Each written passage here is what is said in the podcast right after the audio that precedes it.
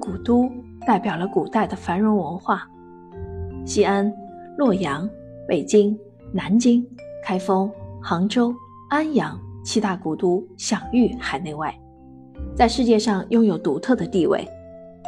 《中国古都和文化》一书，运用现代人文地理的研究方法，着眼中国三千年古都的成因和兴衰演变，进而探寻中华文明的发展足迹。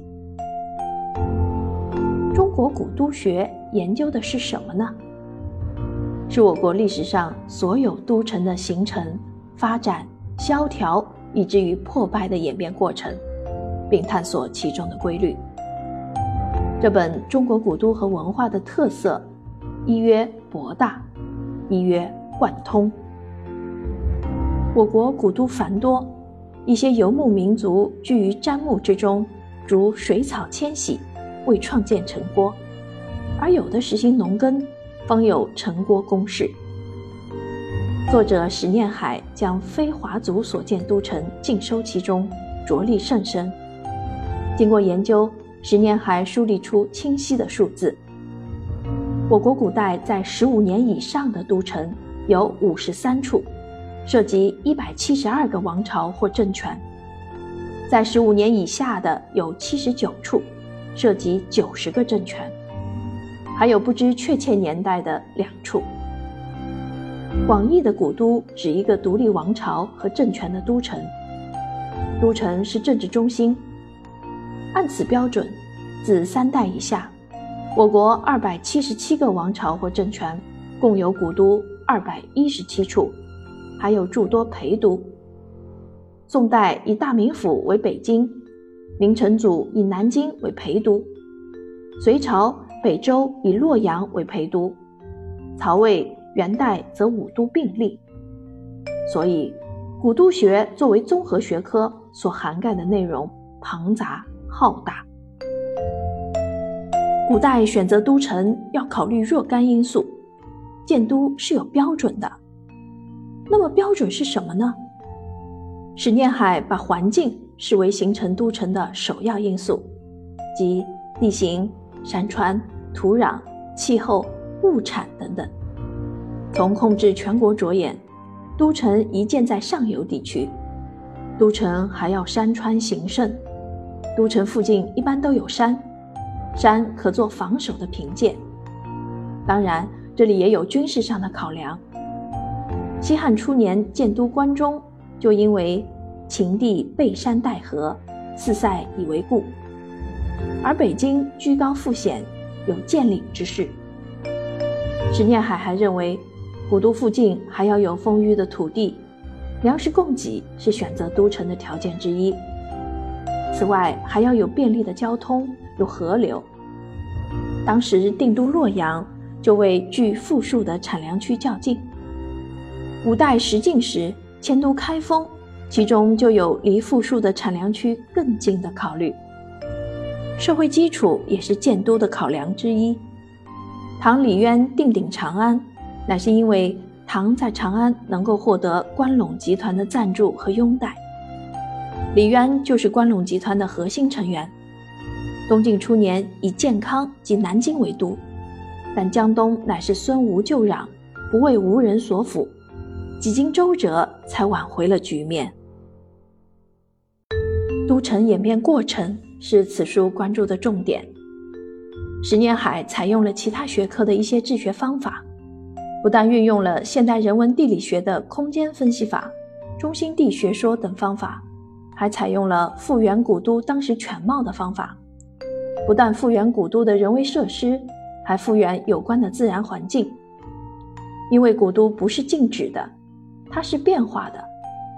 倘若不能确定渭河在秦汉至隋唐时期的位置，那么就不能得出秦咸阳城的具体轮廓。唐东渭河与今天的渭河有数里之遥，不复原怎知古都形貌？函谷关位于今河南省灵宝县北王垛村红农河的左岸，但已看不到半点天险的影子。复原古都既要考据考古材料。考古遗址，又要依据文献材料。古都萧条的促成因素至关重要，作者将其归为四个方面：一是政治变化的作用，古都兴衰受王朝兴衰影响，王朝或政权崩毁和灭亡时，古都就难以为继。但如果后来的王朝或政权不改变古都所在地，则古都可以持续发展。吴灭亡之后，东晋和宋、齐、梁、陈均在建业建都，易代之后也不至于萧条。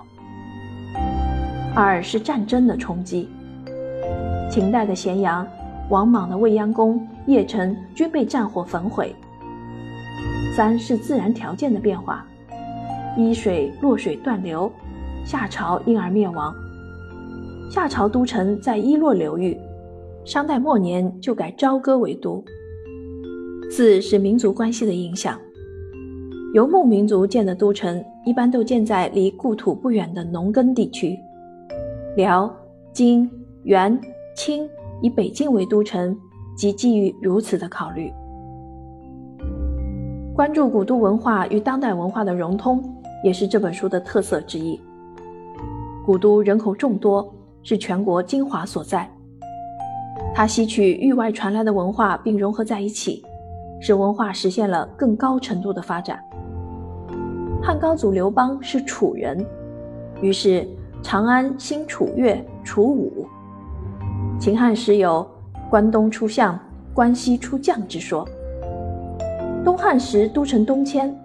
关东仍然可以出相，但出将就未必是关西了。而在羌人扰乱时，关西勇武本色才有所显现。都城文化影响力强，元大都蒙汉并存，清北京满汉同城，各民族文化相互融合，相得益彰。都城吸收各地文化，又影响全国甚至域外。古都文化。源远流长。长安失去都城地位，但汉武帝时所创的乐府及当时的娇妙乐曲、乐器，却辗转流传于不同时期的都城之中。新旧文化的更替和融通，随着古都地位的失去，既有戛然而止，又有不断融通。研究古都的兴衰规律，是古都学的重要课题。而将古都中传统文化与现代文化相融合，为今后城市的发展提供借鉴，也是古都学的出发点之一。如果您对本书的具体内容感兴趣的话，不妨去看看原著。好，今天我的推荐就到这里，感谢您的聆听，期待与您的下一次相聚，再见。